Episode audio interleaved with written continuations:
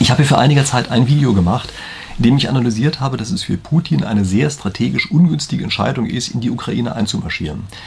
Nun hat er es trotzdem gemacht. Wir müssen uns jetzt die Frage stellen, wie geht das Ganze eigentlich weiter? Also, was bedeutet der Zug, den er dort gemacht hat und wie kann man eigentlich konsistent denken, was jetzt in der Zukunft passieren wird?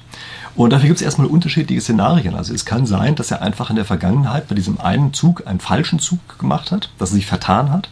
Es kann aber auch sein, dass am Ende irgendwie ein größerer Plan dahinter steht.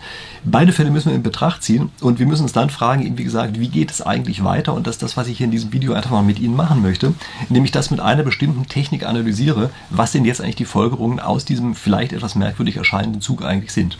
Und ich habe da schlechte Nachrichten für Sie. Also es sieht leider so aus, wenn wir diese Analyse wirklich mal konsequent zu Ende denkt, dass das im Grunde genommen erst der Anfang ist und dass Putin auf jeden Fall weitermachen wird und mit weitermachen meine ich vielleicht sogar auch noch in andere Länder einmarschiert. Also das schon mal sozusagen als äh, kleiner Cliffhanger, den ich mir vorab einfach mal sagen kann, dass das im Grunde genommen das Ergebnis der Analyse ist. Sie können sich die Analyse ja mal anhören, sich dann überlegen, ob Sie das für plausibel halten oder nicht. Sie wissen ja, spieltheoretische Modelle sind immer auch zu gewissen Grad eingeschränkte Modelle. Also Sie haben, können einfach nur Ausschnitte betrachten. Trotzdem glaube ich, sind das einfach Überlegungen, die es wert sind, sich einfach mal wirklich genauer angeguckt zu haben. Damit sind wir übrigens auch bei meinem Kanal, also für den Fall, dass Sie meinen Kanal nicht kennen. Ich mache jede Woche eine spieltheoretische Analyse. Spieltheorie ist immer strategische Interaktion und dadurch denke ich sozusagen solche Situationen. Jetzt haben wir gerade eine militärische Situation. Da passt die Spieltheorie natürlich besonders gut, weil das im Grunde genommen ja auch die Herkunft der Spieltheorie ist. Und übrigens auch noch eine andere Sache vielleicht was Erfreuliches zwischendrin. Zumindest für mich war es sehr erfreulich. Nämlich ich habe letzte Woche gesagt, ich habe ganz knapp unter 10.000 Follower bei Instagram und habe gesagt, vielleicht haben Sie nicht Lust, doch noch auch mir dort zu folgen. Und siehe da, jetzt habe ich in dieser Woche schon 11.000. Also großen Dank dafür, dass Sie das gemacht haben. Äh, Finde ich eine coole Sache. Ich freue mich wirklich äh, sehr stark darüber. Und äh, vielleicht auch, wenn wir schon beim Dank sind, noch eine andere Sache. Ich habe immer wieder mal mein Buch hochgehalten, die 36 Strategien mit der Krise. Ich will Sie jetzt nicht langweilen, indem ich das jetzt noch lange ausführe, was da eigentlich drin steht. Aber ich möchte Ihnen sagen, dass es jetzt schon seit einigen Wochen auf Platz 1 ist in der Kategorie strategisches Management. Also gibt ja solche Unterbestsellerlisten und bei strategischem Management steht also mein Buch Die 36 Strategien mit der Krise tatsächlich vor solchen Autoren wie Kahnemann, ähm, was ich natürlich auch eine super tolle Sache finde und also danke ich Ihnen vielmals, dass Sie mein Buch sozusagen da durch Kaufen so weit hochgevotet haben und es sieht ja auch ganz danach aus, als würde Ihnen dieses Buch gefallen, wenn ich mir mal das Feedback dazu so ansehe. So, okay, jetzt genug des Dankes. Und wir gucken uns einfach mal ganz kurz an, wie eigentlich die strategische Situation ist, in der Russland sich jetzt erstmal befindet. Ich mache das mit einer Technik, die nennt sich Realoptionen. Ich möchte Ihnen gar nicht lange erklären, was Realoptionen eigentlich jetzt ganz genau sind. Wir wenden die einfach intuitiv an. Sie werden merken, das geht relativ gut. Ähm, wenn man das so macht, das ist keine sozusagen gängige Technik, die ich hier anwende, aber ich verwende sie auch ein bisschen kreativ. Also ich mache das sozusagen vielleicht ein bisschen anders, als man sonst machen würde. Aber Sie werden sehen, es ist etwas, mit dem man, glaube ich, die Situation, in der sich jetzt gerade jemand wie Putin befindet, relativ gut erklären kann, auch erklären kann, wie es eigentlich für meine Begriffe sozusagen aus logischen Gründen weitergehen muss. Also steigen wir dafür einfach mal ein. Dafür habe ich hier ein bisschen was vorbereitet auf meinem iPad, was ich Ihnen jetzt zeige. Und das ist wieder eines meiner berühmten Diagramme, was Sie hier sehen. Und das ist also so aufgebaut, dass es natürlich zwei Achsen hat, so ist es bei solchen Diagrammen. Und auf der waagerechten Achse, auf der Abszisse, da trage ich ab die kumulierten Missetaten, die jemand begangen hat. Also wir stellen es jetzt hier vor, wir haben es mit einem Aggressor zu tun. Könnte ja sein, dass es da irgendwelche Ähnlichkeiten zur wirklichen Welt gibt. Und der begeht also sozusagen Missetaten, das, was man von außen her eben als Missetaten empfindet. Und das ist das, was wir hier auf der Abszisse abtragen, auf der waagerechten Achse. Was ist auf der senkrechten Achse abgetragen? Da ist abgetragen der Wert des Vermögens dieses entsprechenden Landes. Ja, also ist ja klar, jedes Land hat sozusagen irgendein Volkslandesvermögen oder so etwas. Ja, das ist darauf abgetragen. Und es wird hier aber abgetragen nach möglichen Sanktionen. Ähm, ich sage Ihnen gleich, wie das genauer aussieht, aber vielleicht jetzt hier erstmal diese Sache. Äh, Sie sehen in dem Diagramm einen Strich, den wir dort oben drin haben und dieser Strich ist der Punkt, der sozusagen der Ausgangszustand ist. Also wenn überhaupt keine Missetat begangen wurde, keine Sanktion begangen wurde, dann ist dieser Strich dort oben sozusagen der Ausgangspunkt des Vermögens, was dieses Land eben am Anfang hat. Sie können sich alle möglichen Sachen darunter vorstellen, ja, materielle genau, wie immaterielle Dinge. Was hat es mit diesen äh, Sanktionen eigentlich auf sich? Ich tue jetzt in diesem Modell hier so, als gäbe es von außen her tatsächlich Sanktionen, die an das Ausmaß der Missetaten gekoppelt sind. Also man muss natürlich immer bedenken, was eine Missetat ist, bestimmt dann natürlich derjenige, der diese Sanktionen auslöst. Wichtig ist auch, sich hier drin klarzumachen, dass die Sanktionen automatisch erfolgen. Also wir gehen hier nicht mehr weiter der Frage nach, ob es für denjenigen eigentlich überhaupt sinnvoll ist, solche ähm, Sanktionen überhaupt zu verhängen, also für das entsprechende andere Land, sondern wir nehmen das hier einfach als gegeben an. Ich habe in dem anderen Video, was hier ursprünglich hierzu mal gemacht ähm, habe, äh, da habe ich relativ äh, ausführlich dargelegt, wieso ich glaube, dass tatsächlich Sanktionen erfolgen werden, weshalb es also eine glaubwürdige Drohung ist, die hier ausgesprochen worden ist vom Westen warum die erfolgen werden in dem Augenblick, wo tatsächlich Russland einmarschiert in die Ukraine. Und das ist ja genau das, was wir im Augenblick auch sehen. Also wir sehen tatsächlich, dass genau das, was ich dort als Vorhersage gemacht habe, auch tatsächlich eintritt. Allerdings habe ich als Vorhersage gemacht, das schreckt Putin einmal ab, dort überhaupt hinzukommen, äh, das also das zu machen. Äh, das hat ihn jetzt nicht abgeschreckt und egal aus welchen Gründen wir jetzt hier sind, wo wir eben sind, müssen wir uns jetzt eben fragen, okay, gegeben also diese Sanktionen, die jetzt kommen, die im Augenblick auch da sind. Ähm, was ist eigentlich die Folge davon? Und die Folge davon ist das, was ich Ihnen hier als nächstes einfach mal einzeichnen möchte. Das ist nämlich diese Kurve, die Sie hier drin sehen. Also, ich habe ja gesagt, wir haben einen bestimmten Ausgangszustand, das ist sozusagen das Vermögen, was das Land entsprechend hat. Also in dem Fall müssen Sie sich vorstellen, das ist sozusagen das Vermögen Russlands, ja, mit allem, was da ist. Verteilungsaspekte bleiben natürlich hier unberücksichtigt, aber das ist sozusagen das Vermögen, was insgesamt da ist. Und in dem Augenblick, wo jetzt also Missetaten erfolgen, nehmen wir die kumulierten Missetaten, also wir addieren die sozusagen alle die ganze Zeit auf. Also es kann äh, in diesem Diagramm immer nur von links nach rechts gehen, ja, weil wir eben die Missetaten aufsummieren. Das ist nicht mehr der gegenwärtige Zustand, bei dem es auch wieder zurückgehen kann, sondern es wird immer kumuliert. Das heißt also, wir können nur von links nach rechts kommen in diesem Diagramm. Ähm, vergessen wir mal die Tatsache, dass vielleicht nach ein paar Jahren oder Jahrzehnten das dann auch sozusagen wieder zurückgesetzt werden kann. Wir betrachten hier einfach jetzt erstmal den Zeitraum, in dem tatsächlich einfach eben immer nur aufsummiert wird. Was passiert jetzt also in dem Augenblick, wo Missetaten begangen begangen werden? Na, es folgen Sanktionen. Wir haben ja gesagt, die erfolgen in dem Augenblick automatisch. Und Sanktionen sind immer darauf gerichtet, dass die das Vermögen, was da ist, reduzieren. Also das heißt, das Vermögen geht auf die Art und Weise runter in dem entsprechenden Land und wird die ganze Zeit verringert. Ich habe das jetzt hier einfach als eine lineare Funktion dargestellt. Äh, man kann sich hier alle möglichen tollen anderen fancy Funktionen vorstellen, die man auch noch verwenden könnte, aber das bringt eigentlich als Erkenntnisgewinn nicht wirklich was qualitatives Neues mit dazu. Deshalb sagen wir einfach mal, es geht eben linear runter mit einer bestimmten Steigung auf die wir noch zu sprechen kommen müssen. Und das kann aber nicht ewig gehen. Also es gibt einen bestimmten Sockel, der nicht unterschritten werden kann. Also man kann sozusagen durch Sanktionen von außen einen bestimmten Teil dieses Vermögens letztlich entwerten. Das ist ja genau das, was wir hier annehmen, durch den abfallenden Teil in dieser Kurve. Aber irgendwann mal hat man einen Sockel erreicht, den erreicht man eben dann nicht mehr, den kann man nicht mehr überschreiten. Und was jetzt also passiert ist, dass selbst dann, wenn weitere Missetaten dazukommen, die Sanktionen oder keine möglichen weiteren Sanktionen überhaupt mehr existieren. Kommt sozusagen nichts mehr mit dazu. Ja, das ist erstmal die Besonderheit, die wir hier haben. Wenn Sie sich jetzt diese Kurve ansehen, die daraus entstanden ist, das ist ja so eine, die einen Knick hat, also die hat erst einen abfallenden Bereich, danach hat sie einen anderen waagerechten Bereich, getrennt ist das Ganze durch einen Knick. Wenn Sie sich das angucken und sich mit Optionstheorie auskennen, dann erkennen Sie sofort, aha, genau sieht ja aus wie eine Option. In dem Fall sieht das eben aus äh, wie eine Long-Put-Option ja, von, von der Struktur her. Äh, wenn Sie jetzt nicht wissen, was Optionen sind, ist auch nicht so fürchterlich schlimm. Das ist erstmal das, wie es hier einfach aussieht. Und bei Optionen ist generell diese Besonderheit, dass, die, dass es Funktionen sind, die so einen Knick haben. Ja. Die führen immer zu einer Auszahlungsfunktion mit Knick. Und das ist eben auch genau das, was wir hier jetzt gerade sehen. Okay, das war das erste Diagramm, was wir uns hier ansehen. Und ich zeige Ihnen jetzt mal für die weitere Analyse das nächste Diagramm. Ähm, so, hier ist es. Hier geht es äh, darum, dass wir auch wieder auf der Abszisse die Missetaten auftragen. Also ich werde Ihnen gleich noch ein drittes Diagramm einzeichnen. Das ist ebenfalls, äh, also auf der Abszisse steht immer genau das Gleiche, das sind immer die kumulierten Missetaten. Aber wir gucken uns jetzt hier auf der Ordinate, auf der senkrechten Achse an, was das Land, was die Aggression begeht, eigentlich von dieser Aggression hat. Dafür muss man natürlich ganz kurz sich vergegenwärtigen, was kann so ein Land eigentlich davon haben. Also es ist ein großes Problem, ähm, sich das überhaupt vorzustellen, dass dieses Dazukommen sozusagen tatsächlich etwas ist, was man hier als einen positiven Wert mit einzeichnen kann. Insbesondere deshalb, wenn man weiß, dass das überfallene Land ja eigentlich gar nicht dorthin kommen will. Also das ist durchaus etwas, was mir auch gesagt wurde, dass es heißt ja, was soll denn diese Kriegsbeute eigentlich überhaupt sein? Ja, so muss man das ja auch interpretieren. Was soll denn diese Kriegsbeute sein, die man dort kriegen kann, äh, wenn die Leute einfach nicht mitmachen wollen? Das Land selber kann es ja wohl eigentlich nicht mehr sein. Wir sind nicht mehr agrarisch oder nicht mehr vorwiegend agrarisch orientiert eigentlich, kann das Land per se es nicht sein. Es könnten also eigentlich nur die Leute sein, die man dort kriegt, aber wenn die nicht mitmachen wollen, dann hat es natürlich auch keinen wirklich positiven Wert. Also es ist vielleicht ein bisschen schwierig, sich vorzustellen, was dieser positive Wert dort drin eigentlich ist, aber ganz offenbar, es ist ja in den Köpfen von jemandem, der woanders einmarschiert, ist ja wohl der Gedanke, dass man dadurch irgendetwas Positives kriegen kann. Das kann natürlich so etwas fast Immaterielles sein, wie sozusagen einfach ein fiktives Reich, was man auf die Art und Weise schafft, ohne Rücksicht darauf, dass es den Leuten dann schlechter geht. Aber jedenfalls, irgend so etwas gibt es und allein aus der Tatsache, dass Putin dort einmarschiert ist, sieht man ja, er hat offenbar die Vorstellung davon, dass es dort irgendetwas Positives gibt. Gucken wir uns jetzt mal an, wie der Zusammenhang eigentlich ist. Also wie ist der Zusammenhang zwischen diesen Missetaten und sozusagen dieser potenziellen Beute, die man hier bekommen kann. Und ja, das ist einfach eine lineare Funktion, die hochgeht. Also je mehr Missetaten man dieser Art begeht, desto mehr Beute kann man auch potenziell bekommen.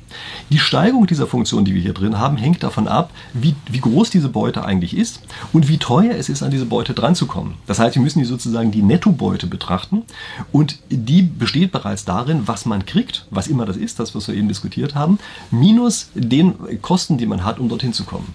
Wie wir jetzt sehen, ist, dass die Kosten in der Ukraine offenbar höher sind, als man vielleicht anfangs gedacht hat, also wahrscheinlich auch höher als Putin anfangs gedacht hat, aber jedenfalls höher als die meisten Beobachter gedacht haben. Jedenfalls verläuft dadurch diese Kurve sozusagen auf eine gewisse Weise flacher, als man sich das vielleicht ursprünglich mal überlegt hatte. Ähm, Übrigens, das klingt natürlich zynisch, was ich hier sage, ja? dass wir hier einfach sozusagen in Kosten und Nutzen von so einem Einmarsch denken. Aber Sie dürfen eines nicht vergessen, bei strategischen Überlegungen wird am Ende letztlich genau das gemacht. Das ist sozusagen nicht die Zeit für großartige ethische Überlegungen, sondern an solchen Stellen geht, wird es sozusagen reduziert auf eine wirklich zynische, materielle Sicht, bei der man einfach fragt, was sind Kosten und Nutzen von so einer Militäraktion. Ja? Und ganz offenbar ist das bei jemandem, der eben in ein Land einmarschiert, laufen natürlich solche gedanklichen Prozesse ab, seien sie jetzt bewusst oder unbewusst bewusst, aber Sie können relativ sicher sein, dass solche Sachen nicht so ganz unvorbereitet passieren. Äh, sind sie hier natürlich auch nicht, also auch nicht durch, undurchdacht äh, funktionieren. Und infolgedessen können Sie also relativ sicher sein, dass eine solche Kosten-Nutzen-Abwägung natürlich anfangs gemacht worden ist. Gucken wir uns diese Kosten-Nutzen-Abwägung hier nochmal ein bisschen genauer an. Wir haben also eine Steigung der Beute, die wir kriegen können. Also wir sind jetzt sozusagen gedanklich die Aggressoren, die sich, äh, Aggressoren, die sich überlegen, ob sie dort einmarschieren wollen.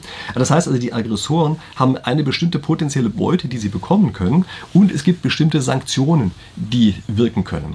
Die Kurve der Sanktionen muss anfangs steiler verlaufen als das, was man an Nettobeute bekommen kann. Also wäre die Nettobeute sozusagen, würde sie steiler ansteigen als das, was durch den anderen Teil, durch die Sanktionen entwertet wird, dann würde es sich zu jedem Fall lohnen, tatsächlich diesen Feldzug zu unternehmen, völlig egal, äh, wie viele Sanktionen die anderen machen. Ja, das heißt, die, äh, die Steigung dieser beiden Kurven, die relative Steigung zueinander, die bestimmt darüber, ob es überhaupt jemals sinnvoll ist, Sanktionen zu verhängen, ob die Sanktionen überhaupt irgendeine Wirkung haben und ob Sanktionen auch überhaupt abschreckend sein können oder nicht. Ja, und damit sie überhaupt potenziell abschreckend sein können, dafür muss es am Anfang zumindest erstmal steiler verlaufen als das, was man an potenzieller Beute bekommen kann. Und Sie sehen übrigens auch, dass das, was ich in meinem jetzt Video von der letzten Woche erwähnt habe, dass diese unmittelbaren Kosten, die mit dem Einmarsch marschieren, äh, äh, zusammenhängen, dass die sehr wichtig sind, weil die ja die untere Kurve, die Beutekurve sozusagen flacher werden lassen und sozusagen gemeinsam mit den Sanktionen Sanktionen in die gleiche Richtung wirken. Ja, das heißt, je mehr Widerstand man als Aggressor antizipiert, desto eher lässt man sich auch davon abschrecken, weil eben die unmittelbaren Kosten hochgehen. Man achtet gar nicht so sehr darauf, wie der Endzustand sein wird. Der kann am Ende vielleicht trotzdem noch positiv sein, kommen wir gleich zu sprechen, sondern man hat zwischendurch eben schon sozusagen eine unmittelbare Abschreckung, die da ist. Okay, das heißt also, das ist erstmal diese Konstellation, die wir hier haben mit diesen beiden Funktionen, ähm, die wir jetzt dort haben. Und jetzt müssen wir uns natürlich fragen für einen strategischen Entscheider, was macht ihr denn gegeben diese beiden Funktionen zusammen? Und dafür gucken wir uns das nächste Diagramm an, ähm, was ich Ihnen jetzt hier entsprechend einblende, was auch einen positiven und einen negativen Teil haben kann. Also wir haben hier auch wieder die Missetaten, auf der Abszisse und wir haben jetzt sozusagen die Nettobeute, die wir bekommen können, abzüglich dessen, was wir verlieren, dadurch, dass wir Sanktionen bekommen. Wir sind immer die Entscheider in der Situation des Aggressors, der sich überlegt, begeht er jetzt eine solche Aggression. Und wie kommen wir jetzt also in diesem Diagramm dazu, wie viel am Ende tatsächlich an Nettoauszahlung sozusagen da ist?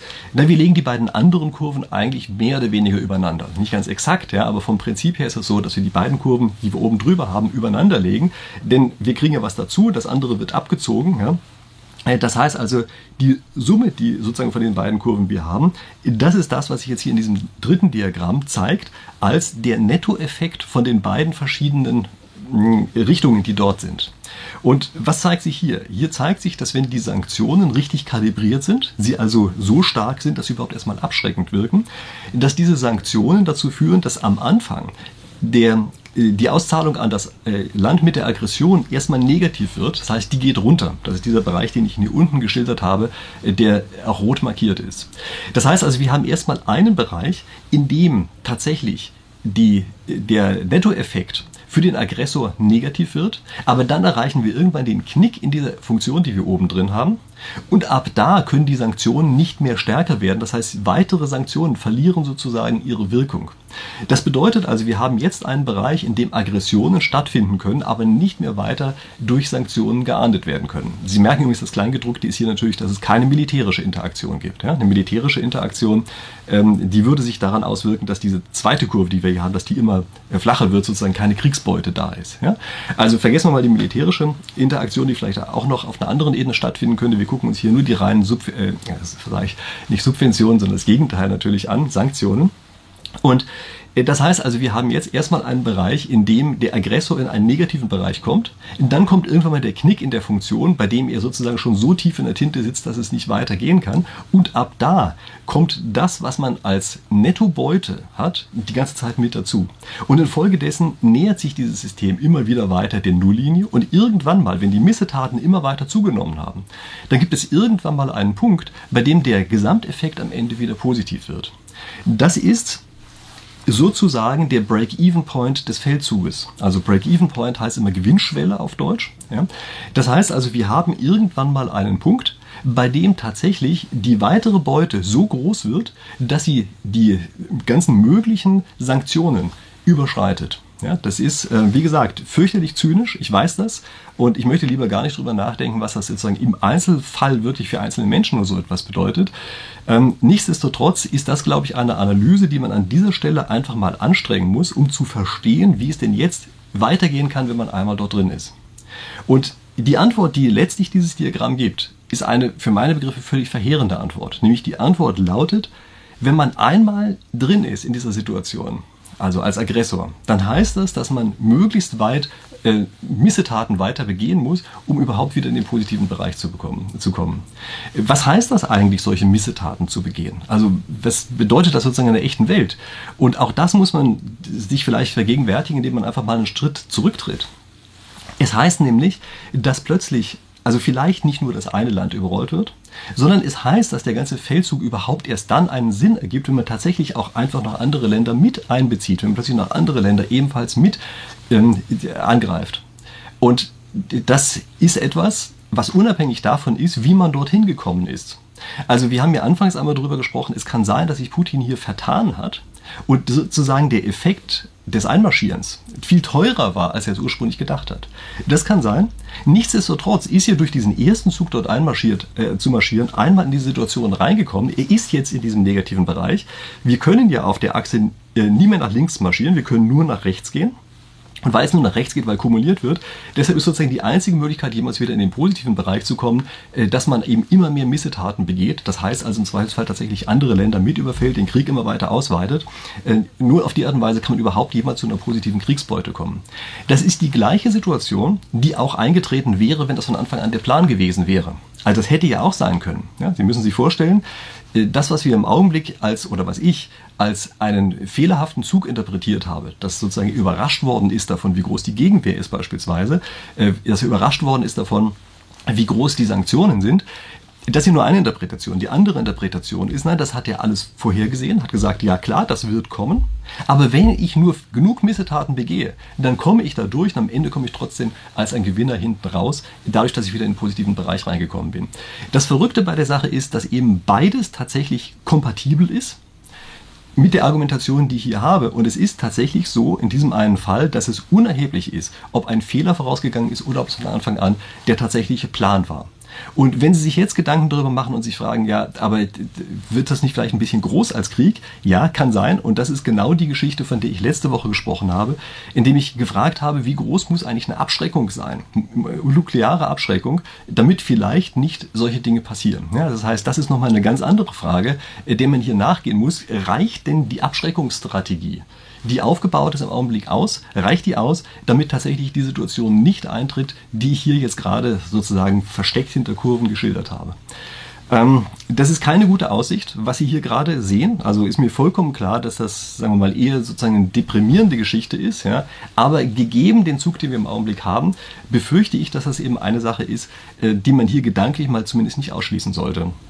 Und wenn wir dabei sind, ein großes Problem dabei ist ja, dass man auf der waagerechten Achse sozusagen nur von links nach rechts kommt. Und ich kann hier immer nur wieder daran erinnern, auch sozusagen als, als Ratschlag an den Westen, nicht einfach nur in Eskalation zu denken. Also es lohnt sich nicht, wenn wir die ganze Zeit nur darüber nachdenken, wie wir immer weiter noch mehr nach rechts kommen auf dieser Kurve, sondern man muss eventuell eben auch die Möglichkeit mit einbeziehen, dass auch Putin vielleicht im Augenblick in einer Situation ist, die er so überhaupt gar nicht haben möchte.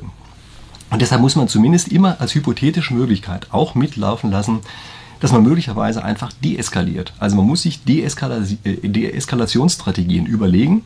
Und das kann natürlich nicht einfach nur darin bestehen, dass man platt nachgibt. Also das wird so nicht funktionieren, sondern man muss hier dafür sorgen, dass letztlich ein Geben und Nehmen entsteht, dass man am Ende auf die Art und Weise sich aber nicht immer weiter hochsteigert, sondern dass man stattdessen eher versucht, eben irgendwie äh, sozusagen wieder runterzukommen äh, von dieser ewigen Eskalationsspirale und man vielleicht auch Auswege schafft, so dass auch Putin oder Russland einigermaßen rauskommt aus der Situation, ohne eben immer weiter nach rechts gehen zu müssen in unserem Diagramm. Das heißt also immer mehr Missetaten begehen zu müssen. Das ist, glaube ich, nochmal eine Frage für ein ganz eigenes Video, werde ich bestimmt nochmal hier drüber sprechen, wie man überhaupt mit solchen Dingen arbeiten kann. Das ist aber etwas, was ich für extrem wichtig halte, dass man es unbedingt mit äh, weiter auf der eigenen Landkarte hält, dass man sich Gedanken darüber macht, wie kommt man denn raus aus einer solchen ewigen Eskalationsspirale und wie schafft man es, dass obwohl diese Situation eine ist, die den Aggressor stark dazu verleitet, immer weiter aggressiv zu sein, immer mehr solche Missetaten zu begehen, dass man trotzdem eben noch Möglichkeiten schafft, wie man möglicherweise vielleicht eben doch noch rauskommt auf eine ganz andere Weise. Und dazu gehört es natürlich, dass man deeskalierend wirkt und dazu gehört es, dass man dem anderen auch eine Chance dazu gibt, das überhaupt zu machen. Aber wie gesagt, das ist kein naives Nachgeben und da muss ich sicherlich nochmal in einem ganz eigenen Video drauf eingehen. Das war meine Analyse für diese Woche. Ich weiß, keine schöne Analyse. Ich weiß zum gewissen Grad zynisch. Aber ich glaube, es ist trotzdem etwas, wo wir hier gedanklich erstmal nicht drum kommen und womit wir uns, glaube ich, gedanklich auch beschäftigen müssen. Sie können mir gerne einfach mal in die Kommentare auch reinschreiben, wie Sie dazu stehen, äh, was Sie hier von halten von solchen Gedanken, ähm, ob Sie vielleicht noch andere Ideen dazu haben. Ansonsten, ich freue mich natürlich immer sehr, wenn Sie mir folgen auf meinen Social-Media-Kanälen in irgendeiner Form. Ähm, ich habe Ihnen die echten Kanäle unten hingeschrieben. Denken Sie mal dran, es gibt bei mir Fake. Accounts leider, also nicht von mir, sondern über mich sozusagen, also andere, die einfach meine Accounts nachmachen. Also in der Videobeschreibung unten sind die echten, wenn Sie mir folgen wollen, passen Sie auf, dass Sie da auf keine Fälschung hereinfallen, äh, die Ihnen einfach irgendwas andrehen wollen. Ähm, ansonsten ich freue mich natürlich, dass Sie mir bis hierher gefolgt sind. Ja, wenn Sie hier abonnieren möchten, dann sind Sie auf jeden Fall an der richtigen Stelle. Denken Sie dran, auch auf YouTube, wenn Sie es nicht schon getan haben, können Sie natürlich gerne abonnieren. Und das hat einen ganz großen Vorteil, dass wir uns in der nächsten Woche wiedersehen. Dann mache ich nämlich die nächste Analyse. Ich freue mich drauf. Bis dahin.